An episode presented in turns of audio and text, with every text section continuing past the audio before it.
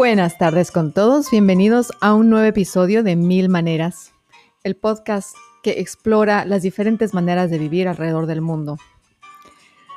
Hoy tenemos un episodio muy muy especial porque estamos ahora ya en el cuarto episodio de nuestra última serie, Qué rica la cultura. Hemos hablado, bueno, hemos, nos hemos ido de país en país un poco, explorando las cosas deliciosas de los países. Hemos ido a la isla de Chipre. También nos fuimos visitando un poquito Inglaterra y los platos especiales que tienen ahí. Y hemos hablado también de Malawi. Hoy día les traigo el cuarto episodio de Qué rica la cultura. Y hoy día no nos vamos a quedar en un solo país. Hoy día vamos a hablar de un tema que les compete a todos los países del mundo. Increíblemente, no hay país que no tenga la cuchara en este plato. Bueno, el tenedor, mejor dicho. Vamos a hablar hoy día de la cultura de la carne. El comer carne es un ritual, es un ritual humano que trasciende nacionalidades, que trasciende eras históricas, ¿no? Y es tradicionalmente algo que se hace en ocasiones especiales. Al menos así lo entendemos a través de la historia, si es que uno no está hablando, ¿no? De el 2024, donde uno come carne tarde, mañana y noche. Eh, pero hay una cosa que nosotros tenemos que considerar en cuanto a comer carne y de eso vamos a hablar hoy día. Entonces, quédense conmigo. ¿Por qué no se ponen algún snack si es que tienen algo por ahí? Porque nos puede dar hambre en este proceso. Y regresamos en un momento.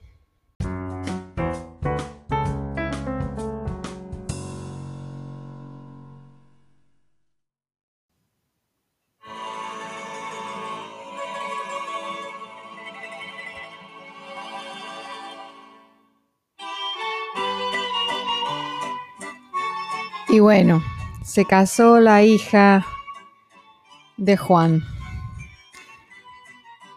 Basta decir que botaron la casa por la ventana, estábamos todos empachados y bueno, no es que nadie les culpe, o sea, nadie pensamos que ella se iba a casar nunca, entonces en verdad fue un alivio y, y la felicidad, ¿no? De toda la familia. No sabes, o sea, se comieron la vaca entera. Había tanta carne en esa fiesta, pero nos pasaron así unos, unos pedazos de bife increíbles. Eh, un poco me recordó, ¿te acuerdas cuando se casó eh, el hijo único de don Pedro? Que igual nos pasaron unos medallones de cerdo que yo no me voy a olvidar nunca. Sí. Eh, y bueno, y hay que ir, la próxima semana tenemos ese bautizo eh, me cuenta la Carmela que van a hacer unas, em, como que van a, ¿sabes cómo hacen el cordero? Así que lo cocinan por horas y horas, como lo hicimos en la Navidad, ¿sabes?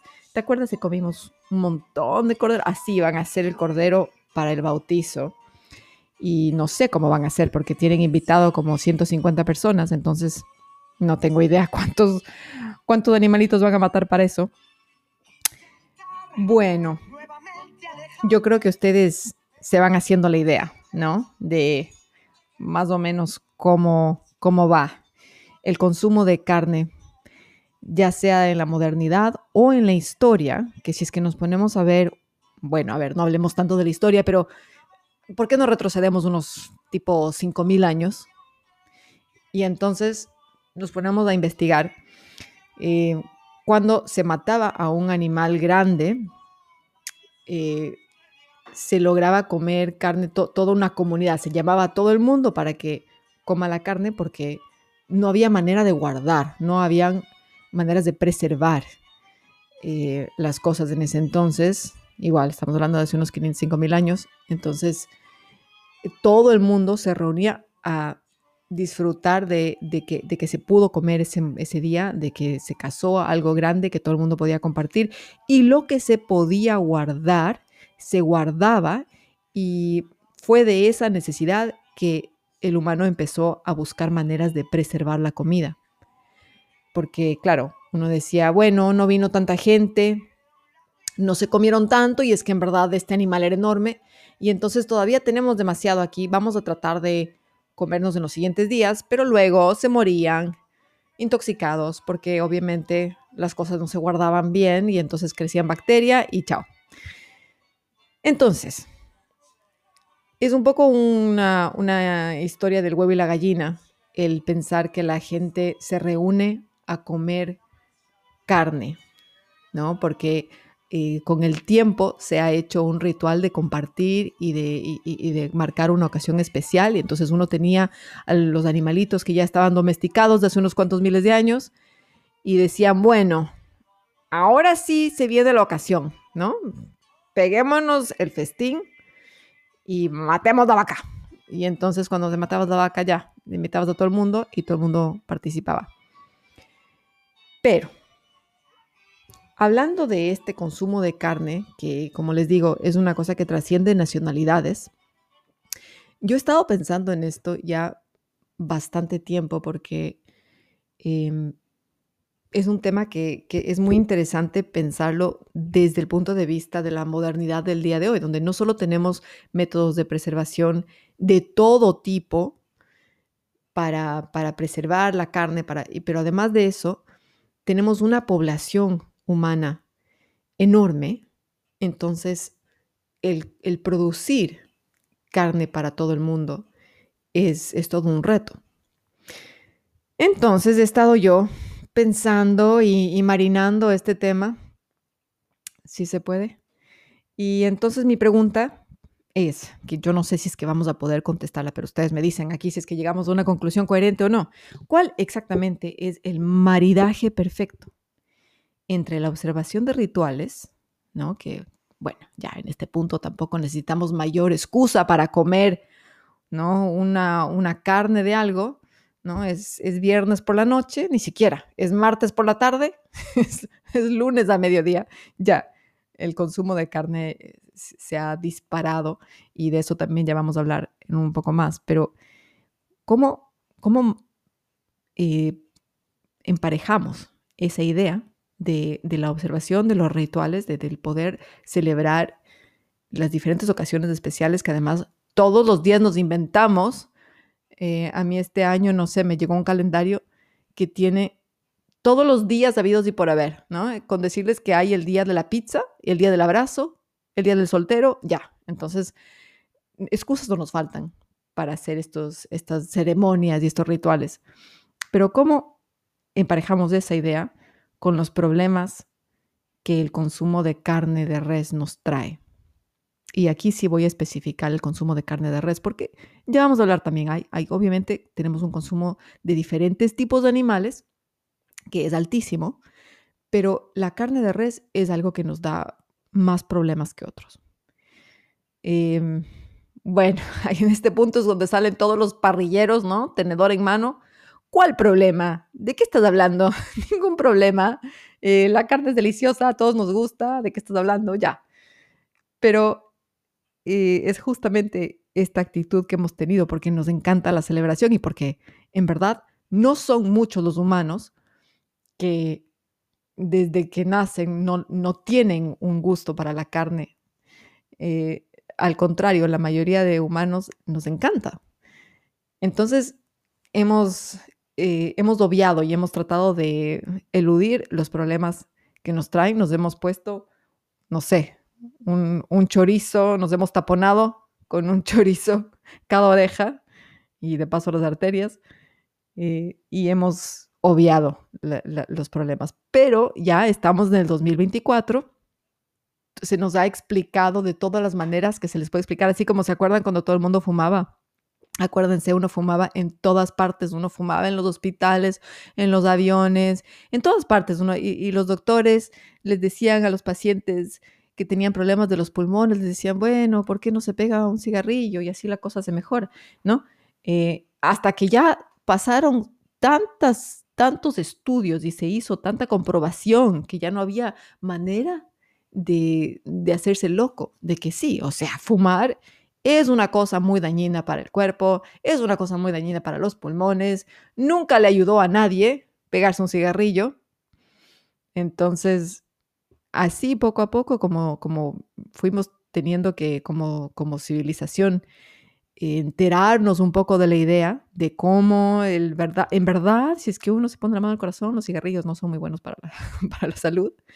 Y con eso se vino abajo y ya yo sé que todavía tenemos una industria tabaquera que es suficientemente fuerte, pero si es que tú le preguntas a un país tabaquero, como por ejemplo es Malawi, eh, para ellos, ellos han tenido que buscarse otras industrias porque no, eh, ellos estaban, no, estaban tranquilos con la idea de que iban a vender tabaco para siempre pero el mundo va cambiando y entonces uno tiene que ir buscando. Y ahora, poco a poco, se nos van dando todas y cada una de las razones por las que el consumo, sobre todo el consumo al nivel en el que estamos consumiendo carne eh, alrededor del mundo, es malo, es malo para todo el mundo.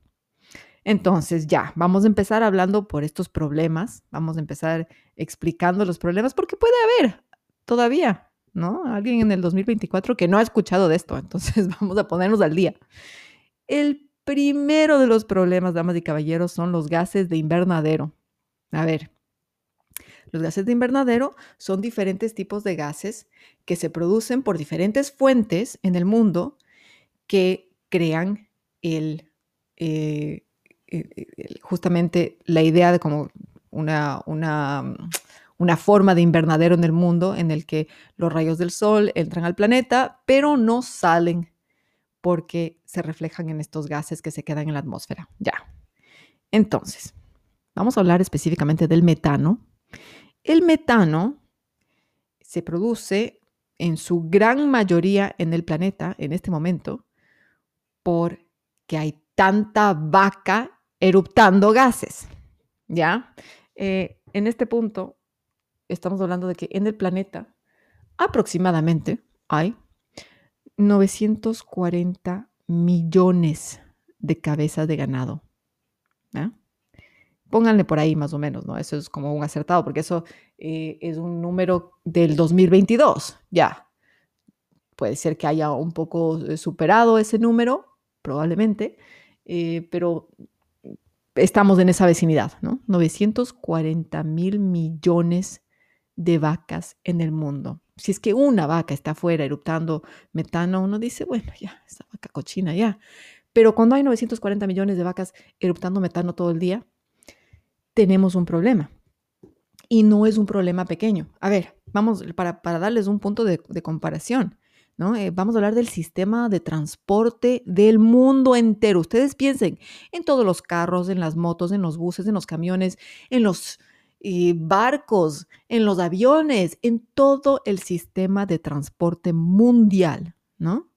¿Y cuánto CO2 produce ese sistema de transporte? La gente dice, ay, que esto es malo para el medio ambiente, ¿cómo vamos a hacer? ¿Qué va a pasar? Eso produce, el, el sistema de transporte produce el 13%, el 13% de gases de invernadero que tenemos en el mundo ahorita. ¿sí? Acuérdense de ese número, 13%, ¿ya?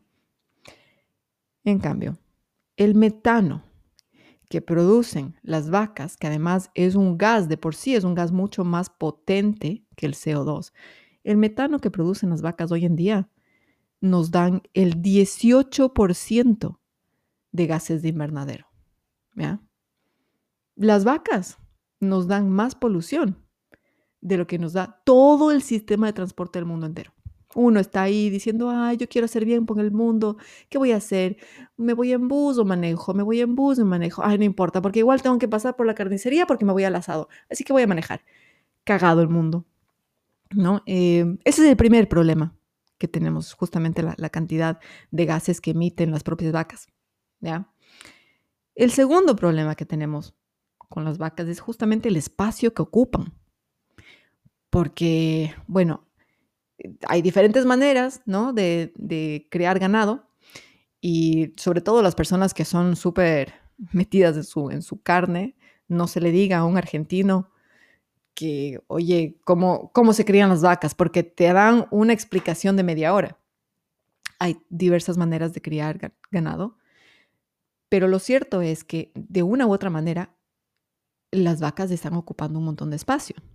Hoy en día, el, en el top 3 de los productores de carne de res en el mundo está Brasil. ¿ya?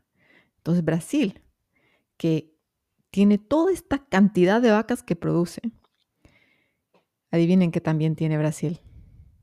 Obviamente tiene la Amazonía, ¿no? La gran mayoría de la selva amazónica, que como ya hemos escuchado muchas veces, son los pulmones del mundo.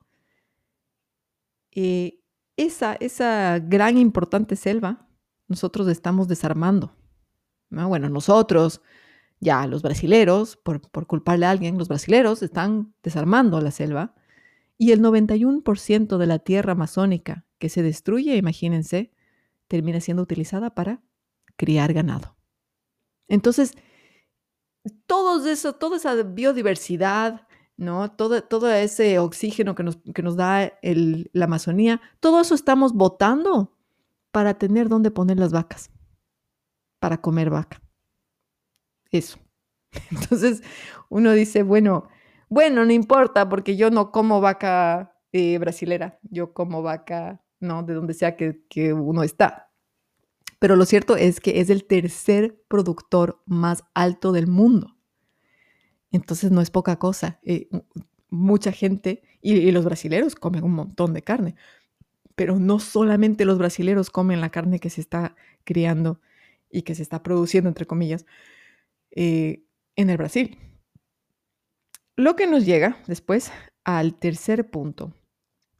Y aquí, aquí ni siquiera hay que, decir chuta, pero bueno, por el bien de la vaca, por el bien. No, es por el bien de uno mismo, porque el tercer problema que tenemos con comer vaca de res es la salud. Cholitos, es la salud. O sea, una cosa era cuando, ¿no? Eh, se, comía la vaca por la boda de Pepita, ya, bueno, maten la vaca, ya, o sea, Pepita solo se va a casar una vez, que bueno, ya en el 2024 puede ser que esta sea solamente la primera boda de Pepita, pero bueno, dejemos de eso por ahí. Pero el, eh, la manera de consumir carne del 2024 no es que, chuta, nos comimos la vaca solamente por la boda de Pepita. No. O sea, hoy en día, mientras más alto es el Producto Interno Bruto en un país, más carne consume la gente de ese país.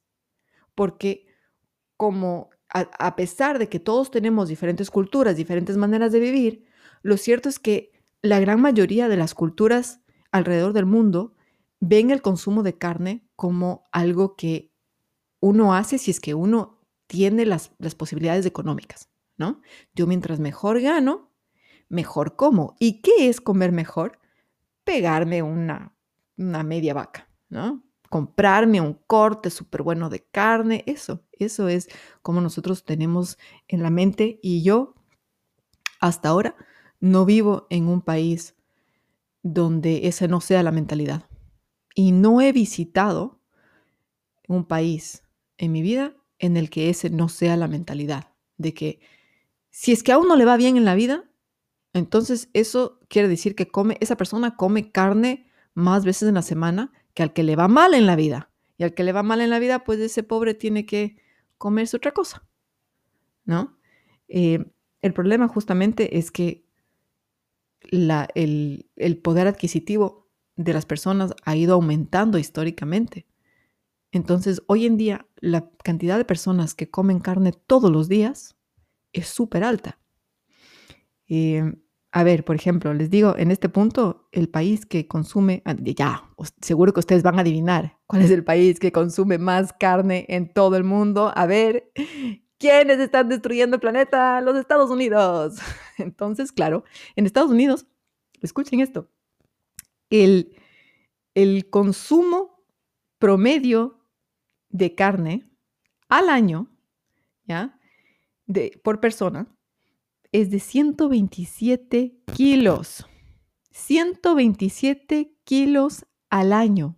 Esto esto, espérense, esto no es, vamos a, desglosar este número porque tampoco estamos hablando solo de vacas aquí, ¿no? Primeramente, esto no es todo carne de res, porque sí, los, los estadounidenses sí consumen carne de res, pero los estadounidenses consumen más pollo que carne, por ejemplo, ¿no? Y esos 127 kilos es toda, todo lo que califica como carne, ¿ya? Entonces, desde lo que está en el mar, ¿ya?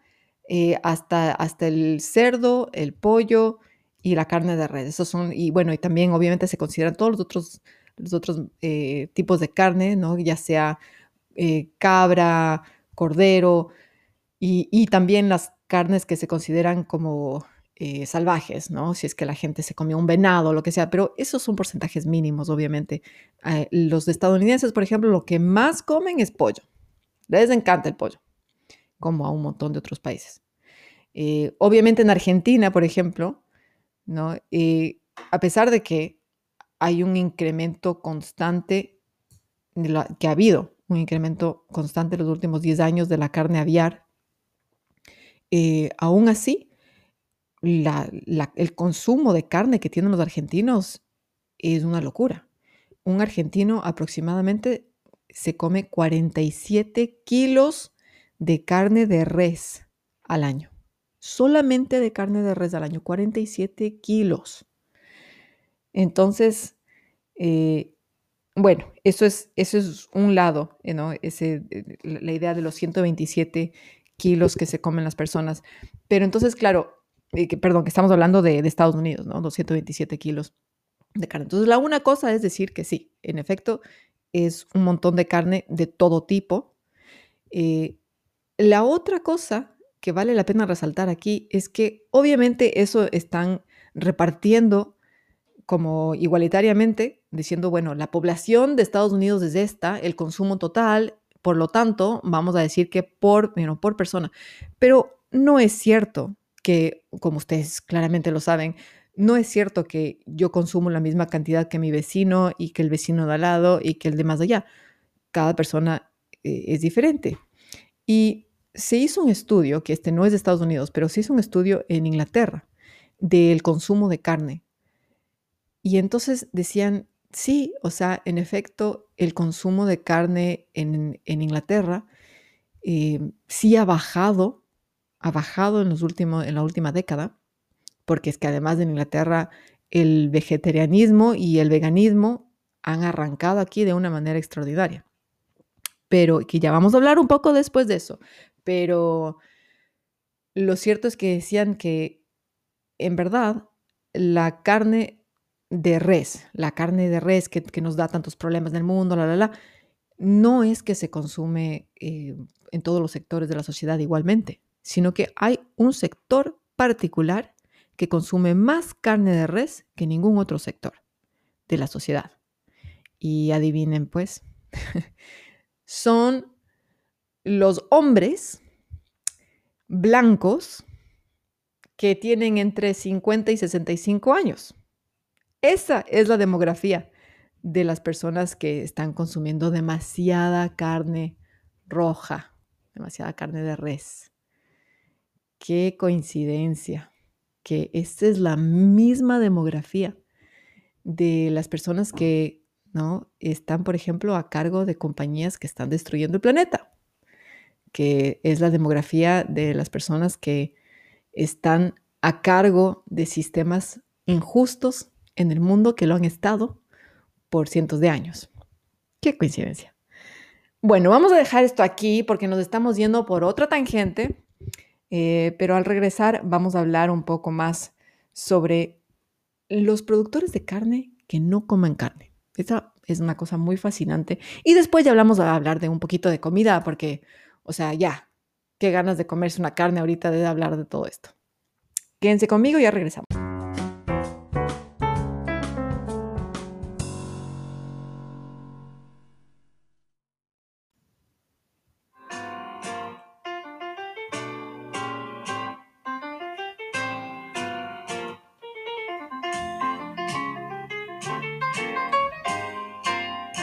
Bueno, en este punto ustedes tal vez ya están pensando Yo pensé que íbamos a hablar de dónde me iba a conseguir la mejor carne, ¿no? Que la Lorena nos iba a dar alguna idea de de qué manera la carne queda más rica o cuál es la mejor carne del mundo. Bueno, el debate de la mejor carne del mundo es un poco, eh, bueno, un poco bastante peleado. Es interesante ver cuando uno analiza los productores mundiales de carne de res en el mundo y luego los consumidores más altos de carne de res en el mundo, los mismos países se repiten, ¿no? Productores mundiales, estamos hablando de Brasil, de Estados Unidos, de China, eh, de Argentina, de Australia y de India. Ahora, nos vamos a la columna de los consumidores mundiales. Los consumidores más altos de carne de res en el mundo hoy en día están, pues obviamente los argentinos, los estadounidenses, los brasileros, los australianos y las personas de Zimbabue. Entonces, en cada columna hay dos países que no se repiten, que un poco nos dejan perplejos, ¿no? ¿Qué, pasa?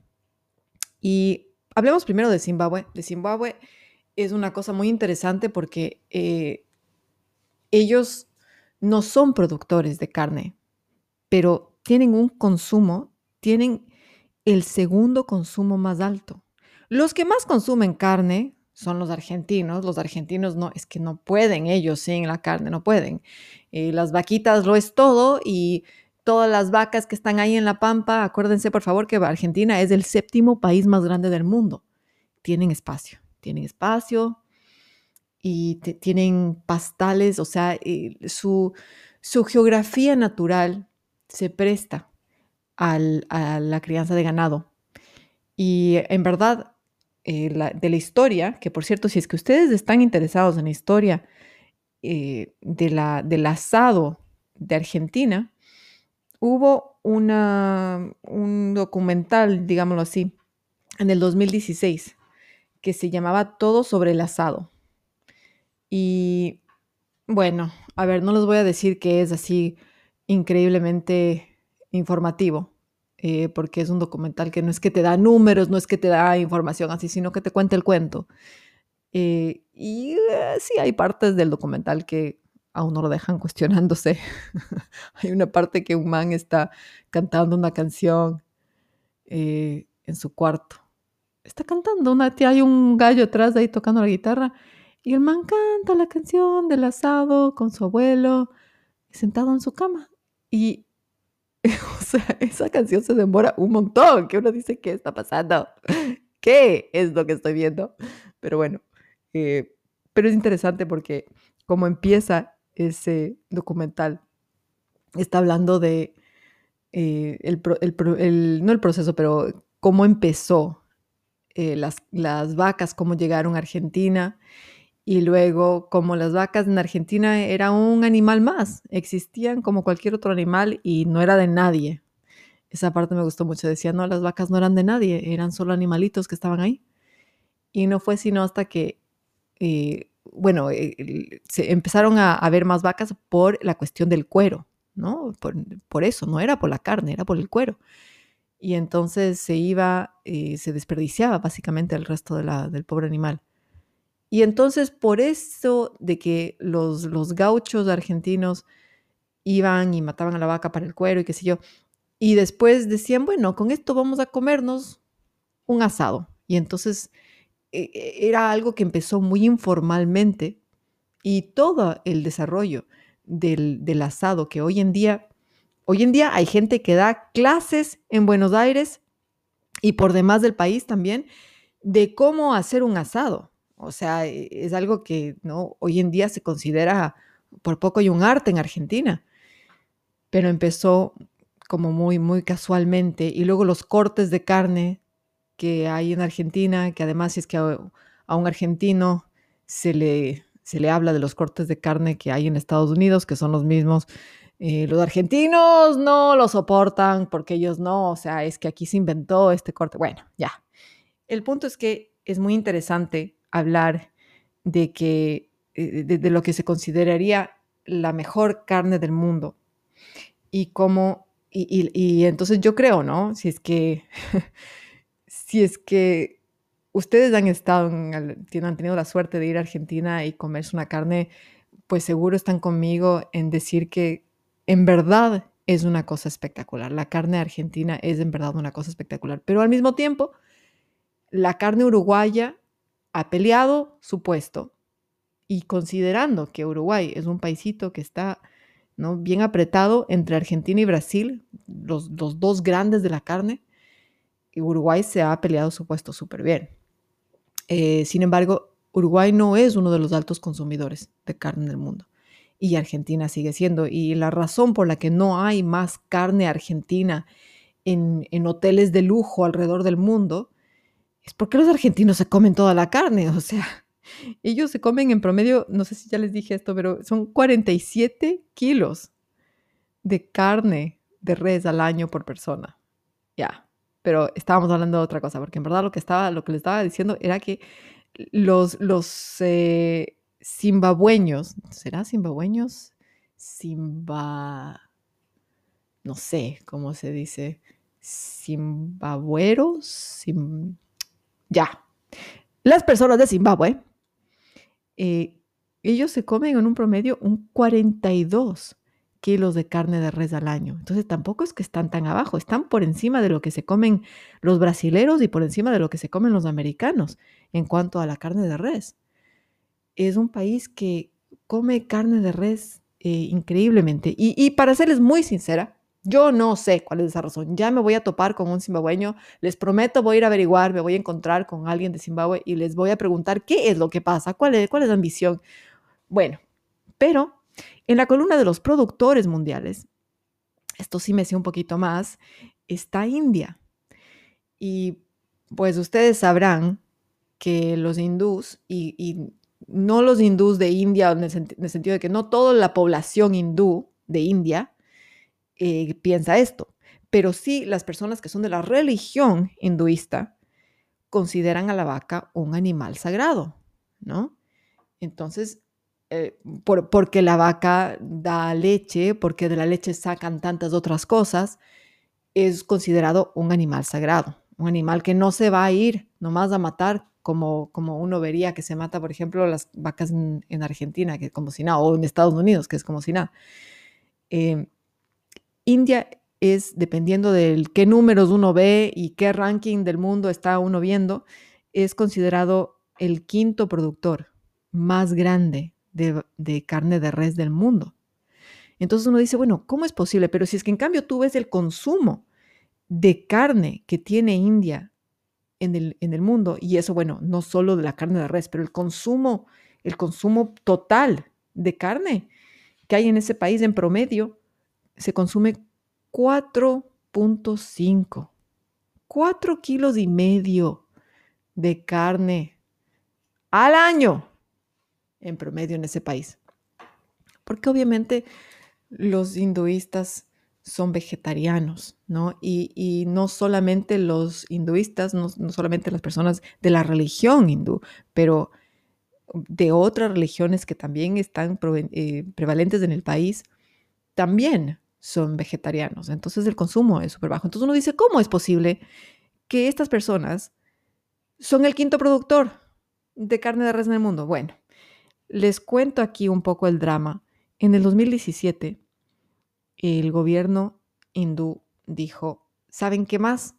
Ya basta, vamos a prohibir la matanza de vacas en todo el país. Esto, obviamente, el gobierno lo hace porque tiene una presión de los grupos hinduistas muy fuerte, ¿no? Porque los grupos hinduistas están, pero es que reventados con la idea de que, ¿cómo, cómo puede ser que India está produciendo toda esta, cómo, está, cómo están matando a todos estos animales sagrados? Y entonces, eh, ya, ya en el 2017, cuando el gobierno salió con esto, ya de por sí habían 18 estados dentro de India en donde ya está prohibido la matanza de vacas. Eh, pero lo que, lo que ha llegado a ver en India son eh, y esto es un problema súper grande. Hay, hay centinelas, centinelas de las vacas. Estos son estos señores em, de hinduistas que salen a ver, salen a vigilar. Y obviamente los, los que, bueno, no digo todos, pero muchos de las personas en India que están matando a las vacas para, para producir carne son musulmanes.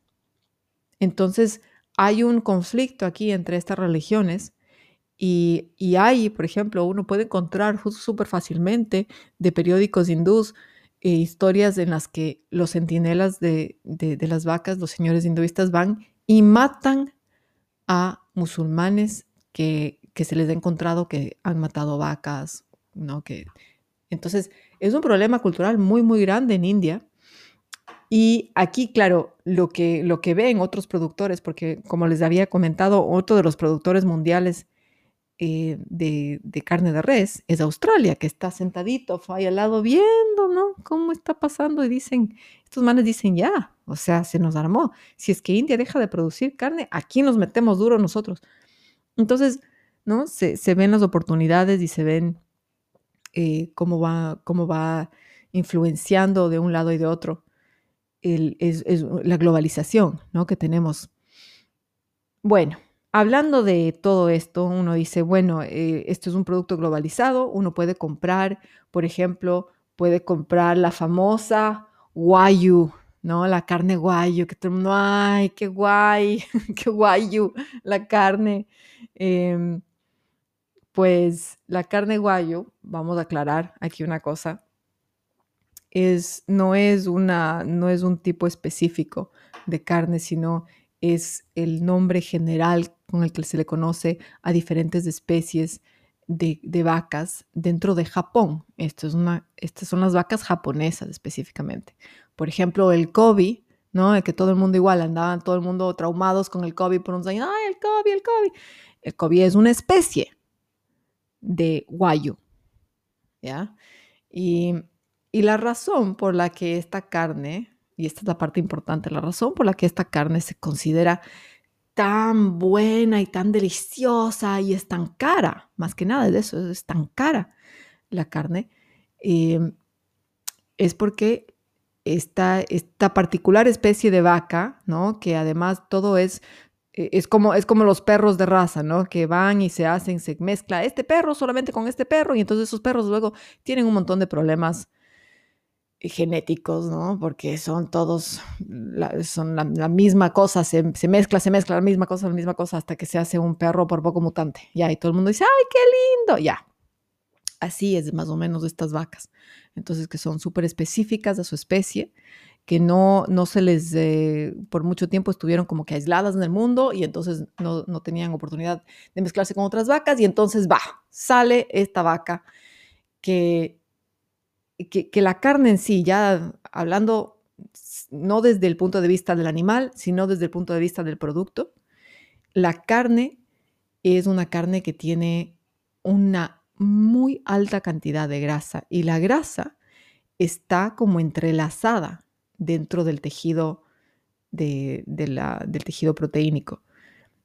Y entonces lo que hace eso es que cuando uno le cocina a esa, y la razón, por cierto, la razón por la que esta carne es así, que uno le ve a la carne guayu y, es casi como, tiene como estas franjas blancas, ¿no? Porque está toda la grasa entremetida. Eso es porque ese pobre animal ni caminaba, no hacía nada. Ese animal estaba ahí parado el día entero, entonces obviamente suave como una nube, ¿no? Porque no se movía, ¿no? Todos los, los músculos estaban así, que se le, se le chorreaba y se le chorreaba la grasa. Pobre animal, en verdad, pobre animal, o sea, en un terrible estado físico. Pero entonces, claro, el terrible estado físico del animal significa una deliciosa carne, ¿no? Y entonces, eh, este animalito ya murió y entonces ahora la carne que se saca es deliciosa porque cuando uno cocina esa carne, entonces toda la grasa que está entremetida en, el tejido proteínico se, como, ¿no? Se, derrite y le da mucho sabor y ya. Pero eso nos lleva de vuelta al punto número tres de nuestros problemas, que es la salud, damas y caballeros, la salud. Eh, encima de pagar lo que se paga por una, por una Kobe beef, por ejemplo, ¿no? encima de que uno también tiene que tener una conciencia social súper baja para, decir, bueno, yo voy a gastarme 200 dólares en un pedazo de carne, ¿no? Eh, encima de eso, lo más probable es que con esa carne de 200 dólares te vas a tapar las arterias. Entonces, ni uno ni otra cosa. Bueno, vamos a terminar este, eh, este episodio que yo no les voy a decir si es que me parece, si es que ustedes deberían o no deberían comerse la carne o no comerse. Bueno, hagan lo que a ustedes les parezca, pero ya en este punto yo diría, estamos en un mundo moderno y hay otras alternativas. ¿Por qué no exploramos otras maneras también de comer, no solo de vivir? Y entonces con esto les voy a dejar, pero sí, les voy a recomendar un platito que, bueno, a fin de cuentas hemos hablado un montón de la carne de res y entonces, bueno, les voy a recomendar un platito de carne de res que yo creo que tal vez no hayan probado, no sé, dependiendo de su... Em, de, su proveniencia y de su cultura. El kipe crudo. El kipe es un plato palestino que, bueno, pues no me queda más que hablar de, de, Palestina en este punto porque aquí nos vamos a sentar a ignorar lo que está pasando. No, no vamos a ignorarlo. Por favor, consideremos la importancia de lo que está pasando hoy en día. No ignoremos, no seamos parte de la historia que después de 20 años van a decir los jóvenes del mundo, pero ¿cómo la gente se sentó y no hizo nada mientras se estaba haciendo el genocidio completo del pueblo palestino? Y nosotros en ese punto, en nuestros ¿no? 50 y 60 y 70 años, vamos a decir, ah, sí, o sea, sabes que yo estaba en otra cosa, no puse mucha atención. Eso van a terminar diciendo, qué vergüenza. Entonces, bueno, el kipe eh, que, por cierto no es eh, solamente de Palestina, como muchas otras comidas palestinas están en la región de Levante y, son, ¿no? Se comparten mucho, entonces también la comida siria, la comida jordana, eh, comparten esto. Pero el kipe crudo lo que es, es, em, tal vez ustedes han probado el kipe no crudo, el kipe normal, que es una mezcla de carne molida con burgul, y se le, pone con especias y luego se le, ya se le puede freír o también se le puede meter al horno.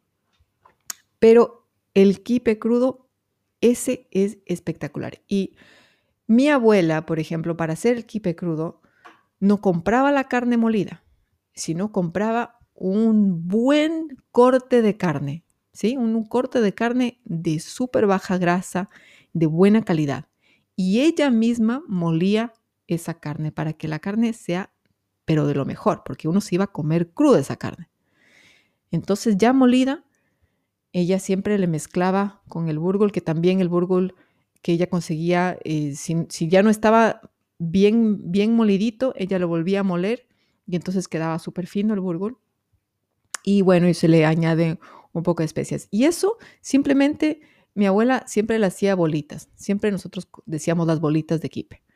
Y entonces las bolitas de quipe se servían en un plato donde se ponía con un poquito, a veces se servía con un poco de apio, con, palitos de apio, con palitos de cebolla larga, eh, siempre bañado con un, con un aceite de oliva que si es que uno puede conseguirse un aceite de oliva palestino en este punto, por favor, por favor, abran la billetera y compren aceite de oliva de Palestina.